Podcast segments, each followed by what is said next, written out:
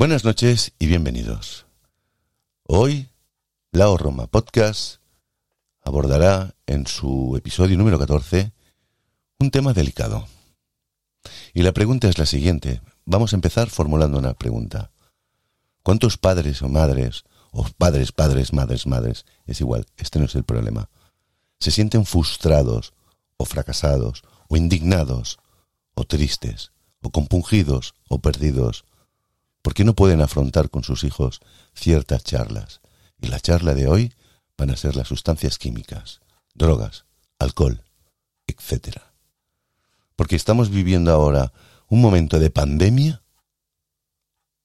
sumergido en la problemática de lo que están viviendo muchísimas familias, que ahora parece una novedad, pero es que esto no es ninguna novedad, ha existido hace mucho tiempo, a través de ciertos comportamientos que los chavales, las chavalas, no están entendiendo.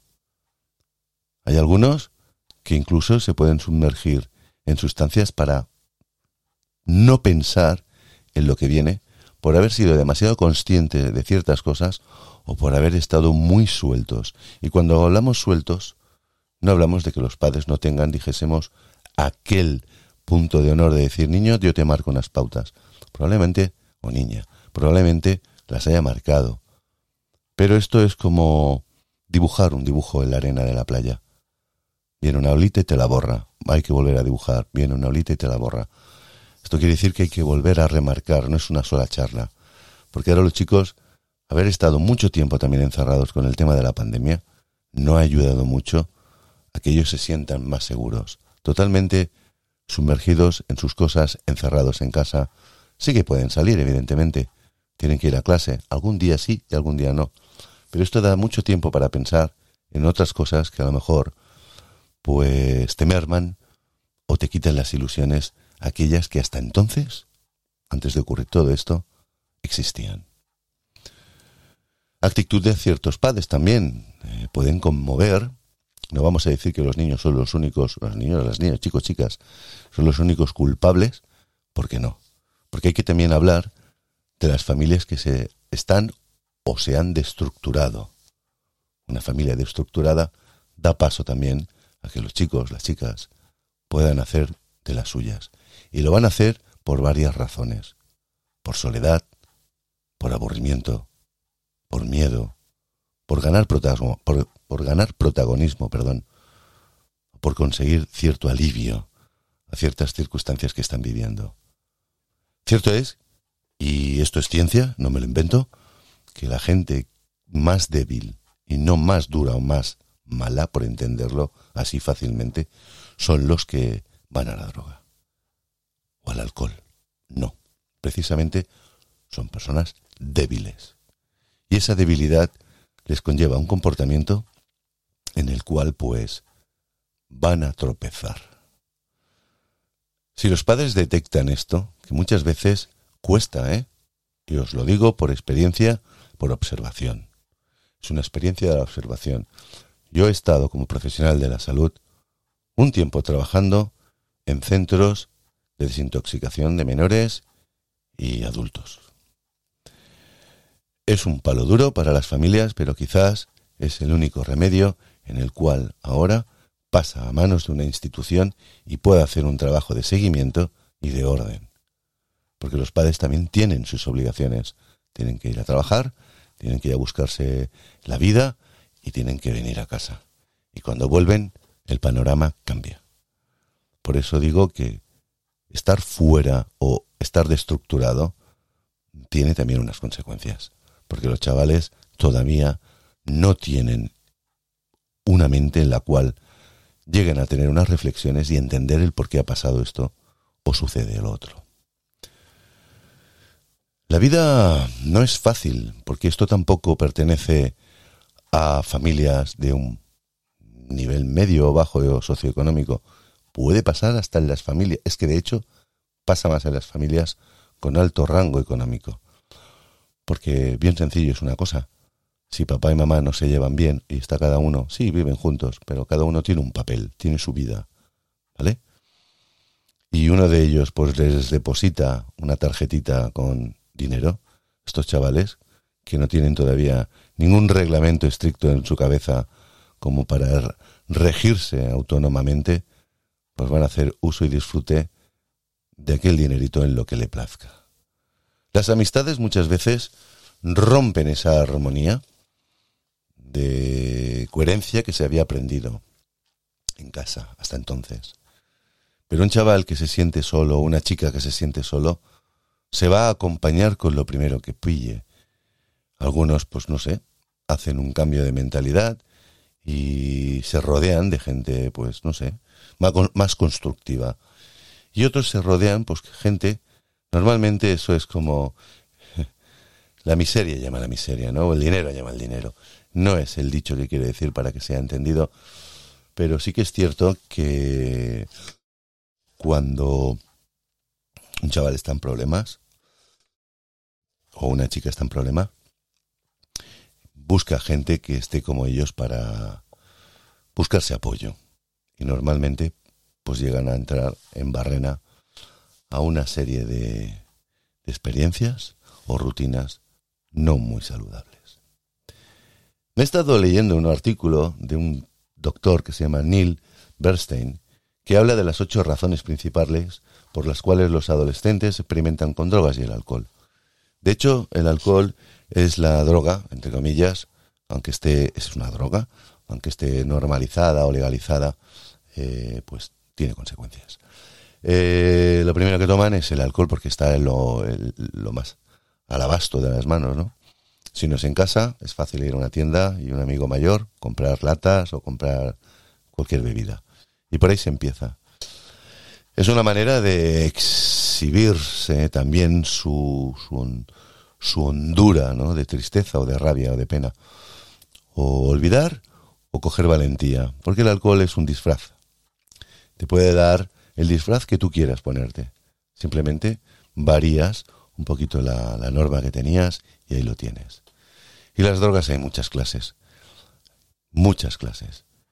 Y entre ellas pues están las drogas más blandas, entre comillas, más a la mano, que puede ser pues el hachís o la marihuana, pero que incluso tiene un coste, pero está muy, muy extendida. Y bueno, siendo menor de edad hay un problema con consumo de drogas. El cerebro, el cerebro del ser humano, tiene una madurez a partir de los 24 o 25 años. Y cuando hablamos de madurez es una madurez orgánica, es una madurez de desarrollo, de conexión de todo lo que es el sistema neuronal para que él pues tenga, bueno, él, me refiero al cerebro, tenga una funcionalidad sin, sin ser pues alterado y que, se, y que se llegue a fomentar una patología. Cerebros no maduros, cuando empiezan a tomar ciertas drogas, algunos, pues bueno, no les afecta, pero hay un porcentaje en el cual sí que les afecta. Le puede, les puede llegar a hacer daño orgánico. No deja que se construya ese, ese órgano cerebral. Y cuando sucede esto, yo me he encontrado, pues, a chicos o a chicas realmente, pues, muy enfermos. Y cuando digo enfermos, es enfermo. Y esto ya es psiquiatría. Lo malo de ello es que quizás cueste mucho reparar ese daño. O como que no se repara. Ser consciente de esto conlleva pues a dar unas explicaciones, a dar unas clases, a dar una teoría, a tener un acercamiento. Eh, quizás suele pasar siempre que en casa de herrero cuchara de palo.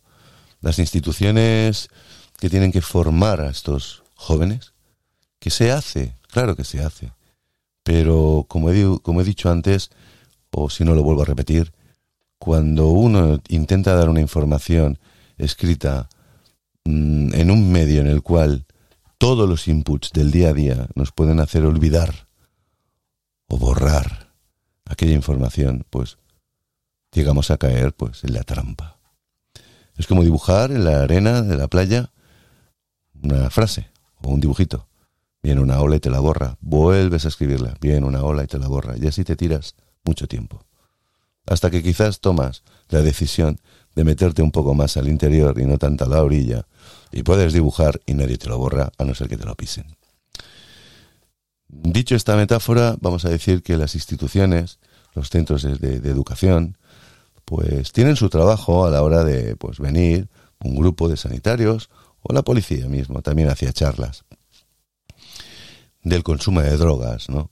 Y esto no es solamente una charla, porque esa charla vienen y te la explican hoy y mañana tienes otra circunstancia y la charla ya ni te acuerdas, lo del dibujito en la arena. Eh, perdón.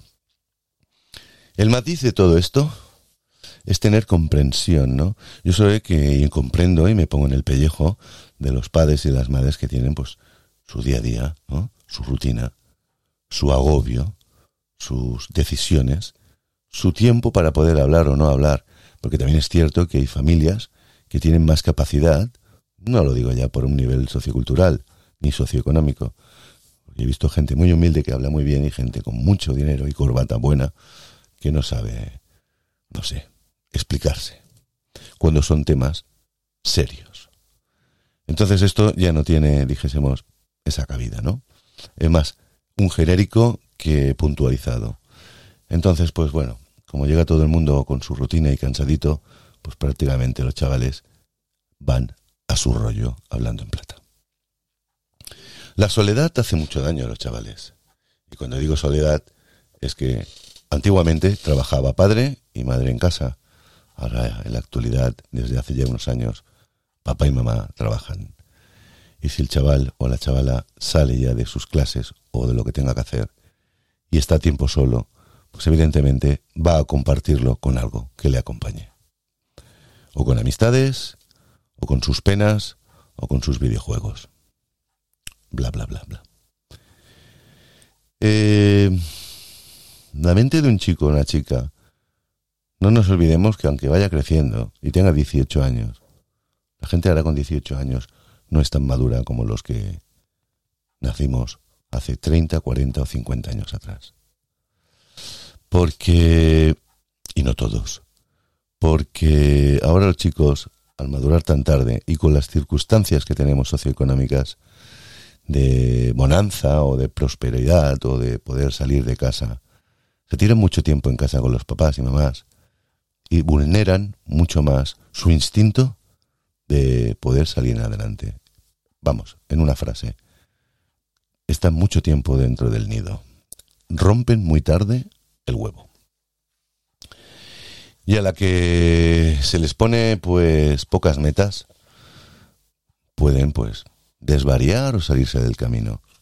Hay mucha gente, porque esto es, vamos, el que lo dude, que investigue. Todos o todas, alguna vez en su vida, muy pocos los casos, ¿eh? Repito, muy pocos los casos. Y digo, todos o todas, alguna vez en su vida han probado las drogas. Y cuando hablamos de drogas, no, no, yo no me he drogado, pero nunca te has tomado una cerveza. Sí, bueno, pues ya has probado las drogas. ¿Eh? Volvemos a lo mismo. No porque tenga una latita de cerveza, un nombre, una dirección, un fabricante y todos los productos químicos que lleva, y se vende en una estantería, no deja de ser droga. Está legalizada, pero es droga.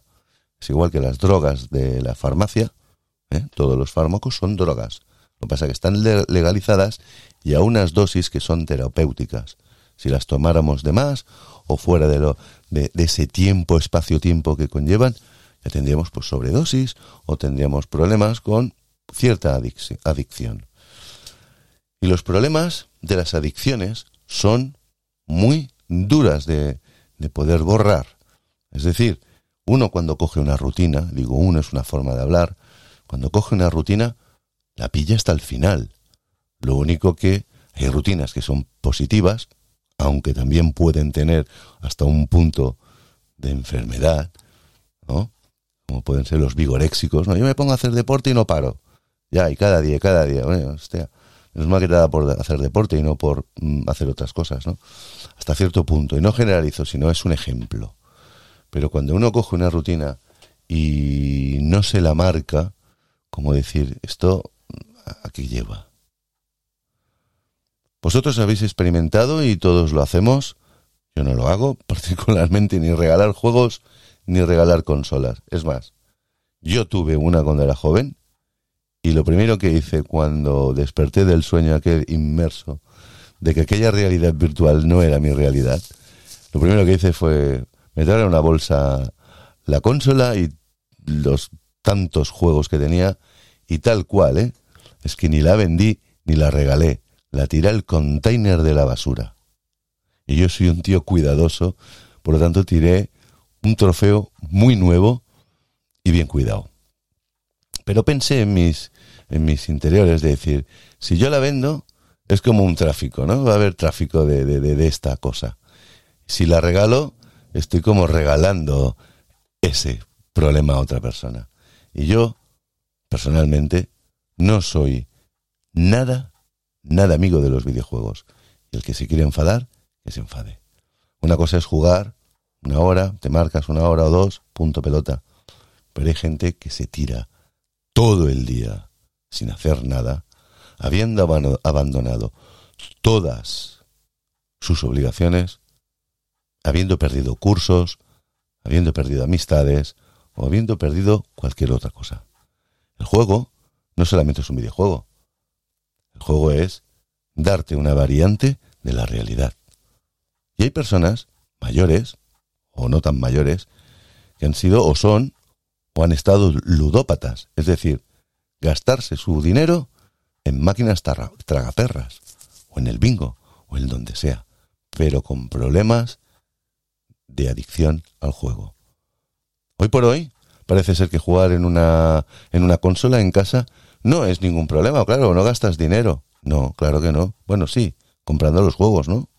O descargándotelos. Es igual. No entremos en detalles.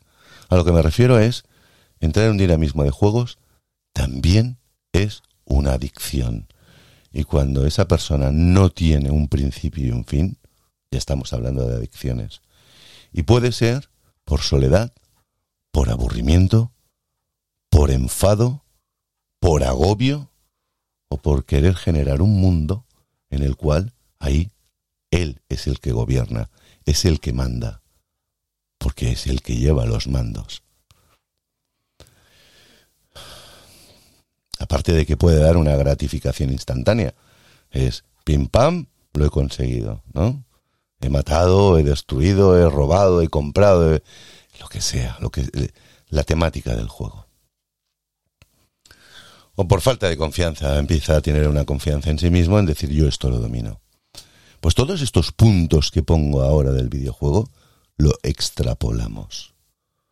Lo extrapolamos quiere decir vamos a ponerlos sobre las drogas. Al fin y al cabo las drogas no deja de ser una sustancia que al cerebro le gusta. Porque al organismo más bien le repatea, le hace daño. Son la combinación de químicos en los cuales el cerebro busca esa demanda, la habitúas y busca esa demanda y como genera resistencia, aún quiere más dosis, requiere de más dosis y querrá más. Y todo esto tiene un coste, un coste físico, de salud y un coste monetario. Los chavales o las chavalas, chicos, chicas, es igual, hablemos, como un género joven, inmaduro, eh, a la que se ven con dinero, es aquí cuando vienen los problemas. Si cumplen todos estos puntos de estoy solo, me aburro, me falta confianza, eh, necesito una salida de escape, o necesito automedicarme incluso, porque cuando los adolescentes se sienten infelices, y la infelicidad puede haber venido también por toda esta situación actual de no poder salir, de no poder relacionarse con otras gentes, otras personas, hacer sus saliditas.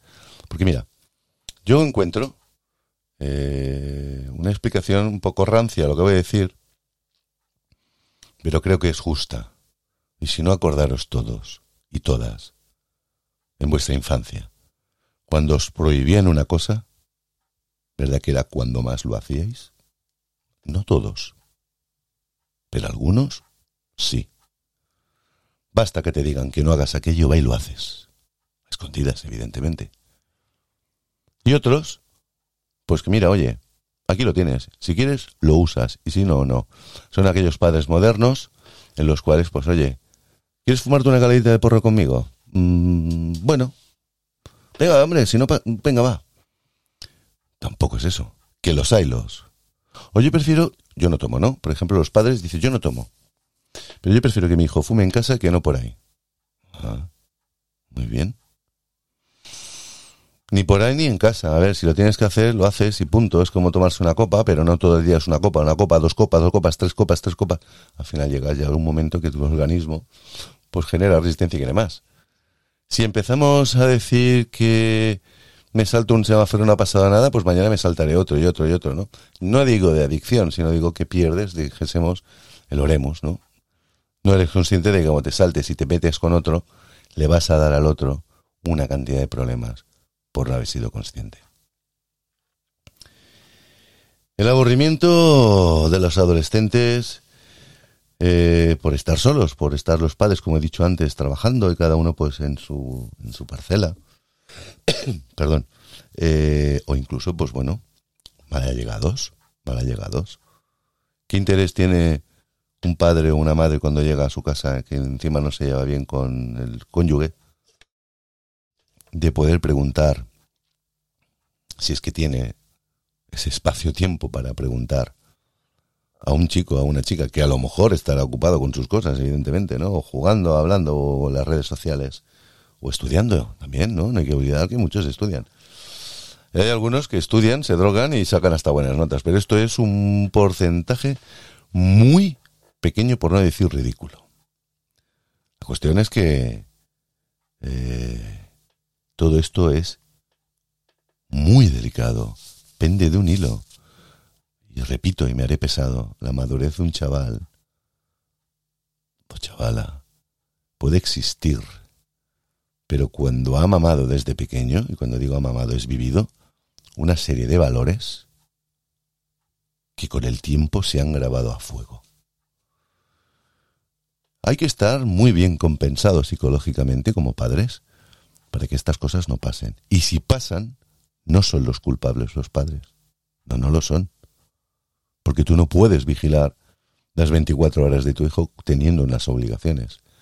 Evidentemente el niño, la niña va a salir y entrar y, y no muchas veces por la debilidad, ni el enfado, ni por, por escape, ni por automedicación, ni por aburrimiento, ni por rebeldía, ni por gratificar su propia instantaneidad de decir yo ahora me pongo a gusto, no, ni por falta de mala información. Lo puede pasar, lo puede vivir, puede generar ese, esa caída en esas sustancias, simplemente porque tenga amigos que le inciten, venga, va, hombre, eh, si no pasa nada, eh, mm, la tontería de la frase, si no pasa nada. Eh, yo he explicado hace un momento la inmadurez del cerebro. Tarda unos añitos por no decir 25. Y hay tipos de drogas que a lo mejor a otros no les ha hecho daño. Pero una sola toma te puede dejar cao en función de cómo seas tú orgánicamente interna. Un ejemplo muy sencillo. Dos personas, vamos a poner adultas, se están peleando, y lo pongo bien fácil, ¿eh? se están peleando, se están pegando castañas, pero una suelta solamente un puño y lo noquea. Y lo deja cao. Hostia, pero si es que el otro estaba recibiendo también y no le ha pasado nada. Pues eso son las drogas. A uno le pueden pegar viajes y no le pasa nada. Mañana se recupera, tendrá su resaca, su bajón, su lo que sea. Y a otro, en una sola toma, lo deja cao con un montón de daño. Y como el daño interno cerebral no se ve, que no es como un morado en el ojo, pues no se echa cabo, no se echa cargo, no se hace cargo uno. ¿no? Pero luego va notando un comportamiento extraño, encerrado, escueto de verbo, sin ninguna ilusión, y con el tiempo hasta descubre que oye voces. ¿Le podemos llamar esquizofrenia? Como no vamos a hablar de las enfermedades mentales naturales o producidas por estrés o producidas por eh, sustancias, sino vamos a hablar de las causas. Vamos a enfocar esto como mal social, que está ahí, existe, ha existido y existirá. Y seamos todos muy conscientes, muy, muy conscientes de que esto no tiene ni sexo, ni edad, ni estatus, ni lugar. Vuelvo a repetir que esto pasa en las mejores y en las peores familias, ricas, medianas y pobres. El pobre que es pobre realmente a veces se tira las drogas más baratas y se tiene que tirar a drogas. Y el que tiene dinero, pues va a probar drogas caras y buenas para él. Porque ya no tiene que ir a buscarle en suburbios. Tiene ya, se la trae o la va a buscar a otros sitios. Como tampoco vamos a hablar de lo que es la expedición, o sea, es, la entrega o la venta, no es el, no es el caso. el caso está en consumir y no tener una moderación. Este problema los padres, si lo detectan, tienen varias maneras de enfrentarse. A gritos, a hostias. Me lo callo, me lo como, me deprimo y no sé qué hacer con mi hijo mi hija.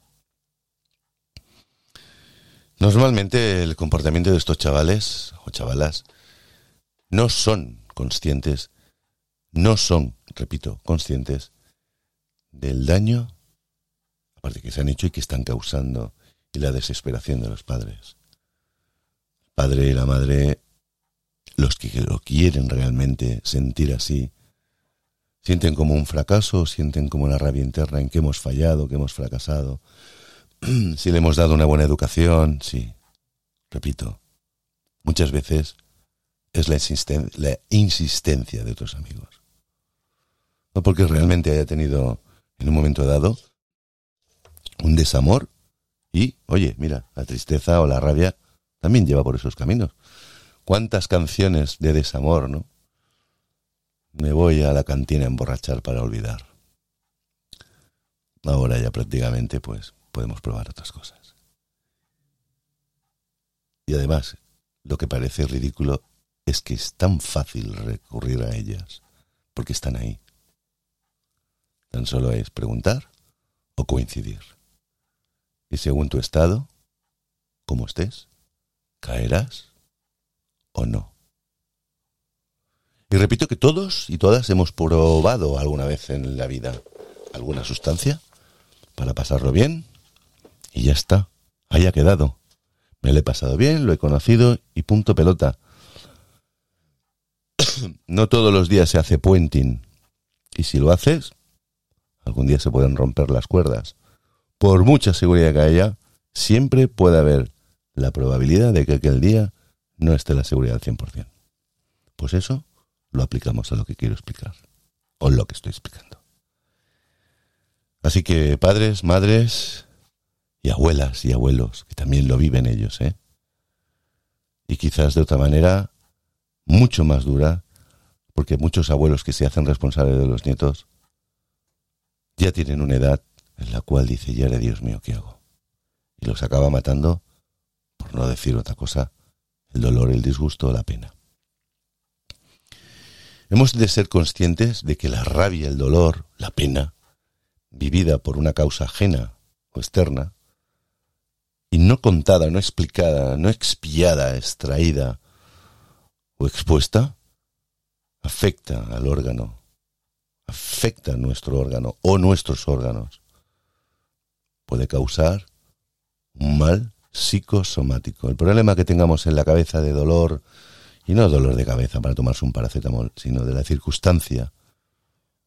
Esa preocupación constante y ahí, estirada en el tiempo, ¿no? Prolongada, nos va a llevar también a ciertos problemas orgánicos de salud y nos va a dar un problema de salud. Así que no seamos tontos padres y madres. No nos callemos y no es cuestión de coger al niño y gritarle con un megáfono, no, sino de buscar ayuda buscar ayuda profesional. Y cuando digo profesional, es profesional. No contársela a la vecina, mira lo que me pasa, no sé qué hacer. Ay, hija mía, pues mira, tú tranquila, o riñele. No.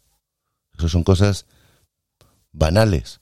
Hay que buscar la ayuda de un profesional. Y lo digo yo, que soy un profesional. No os paréis a pensar que esto es una vergüenza o es un... No, no, no lo es. Olvidemos esos tabúes. Olvidemos esos prejuicios. Sino concentrémonos y centrémonos en que hay que ayudar a una persona que está enferma. Enferma es enferma. Y cuando llamamos enfermo no es me duele la espalda, tengo un pie que me los huesos, o he cogido. No. Un adicto es un enfermo. Entendámoslo. ¿Ok? Así que papás, mamás, abuelos, coger el toro por los cuernos, no salir corriendo, porque salir corriendo no es enfrentarse al problema. Y enfrentarse no es coger el toro por los cuernos que es al, nieto, al hijo, a la nieta, a la hija, sino a buscar ayuda profesional, ir a su médico de cabecera y rogar, rogar todo lo que haga falta para que le den ayuda a esa persona. Y no va a ser unas pastillitas, ya os lo digo yo. La mejor solución para tener, si esa persona tiene un verdadero problema de adicción, que ya no tiene ni respeto en casa, ni sigue unas, unas normas, ni una rutina saludable, es que esa persona pueda llegar a estar internada. Que le den una rutina, que descanse, que coma bien, que hablen entre los demás de su problema, que a lo mejor reaccionen y se hacen conscientes. No es así, pero puede ser así.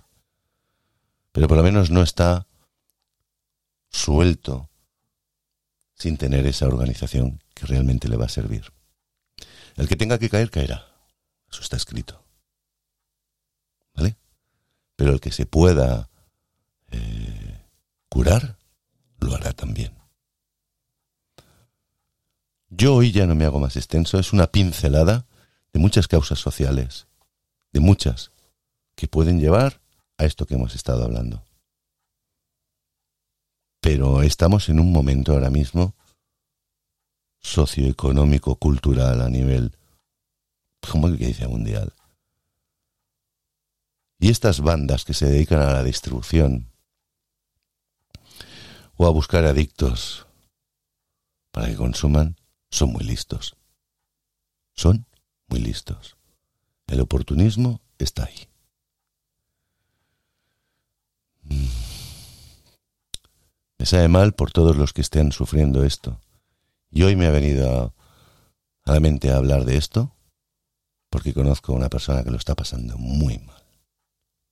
Muy mal. Conozco a varias. Pero concretamente esta persona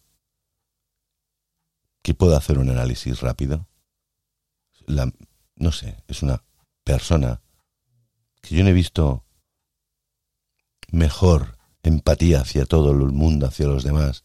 Tiene un amor exquisito hacia los demás. Y está sufriendo muchísimo porque está viviendo en sus carnes un problema como el que he explicado. Ayudar no es tragarse el problema. Ayudar es actuar. Si yo puedo hacer que aquella persona no se caiga, es porque estoy viendo que hay un problema. Prefiero prevenir que curar. Pero en este caso, el ejemplo es, si yo veo que hay una persona que está andando por la calle y va a tropezar, digo, bueno, yo ahora luego, cuando se caiga, yo lo levanto. No ayudarás a levantarse, pero el trauma que tenga esa persona o ese golpetazo que se ha llevado, por algún lado va a salir reflejado. ¿Mm? Y más si es mayor. Pero si yo le aviso, oye, que ella hay, ¿eh? o llamo al ayuntamiento y digo, oye, que ella hay un socavón, un bache, una rechola levantada, es igual, ponerla bien, porque se va a hacer a alguien daño. Se hace una foto, se llama al urbano, hostia, se forma una denuncia y aquello se arregla. No es el ejemplo que, que, tenemos que hacer de denuncia. No, no me refiero a eso, sino de buscar ayuda profesional, decir, oye, eh, pasa esto y necesito que esta persona sea pues ayudada. ¿Ok? Y se pone en marcha una serie de mecanismos y funcionales, que funcionan.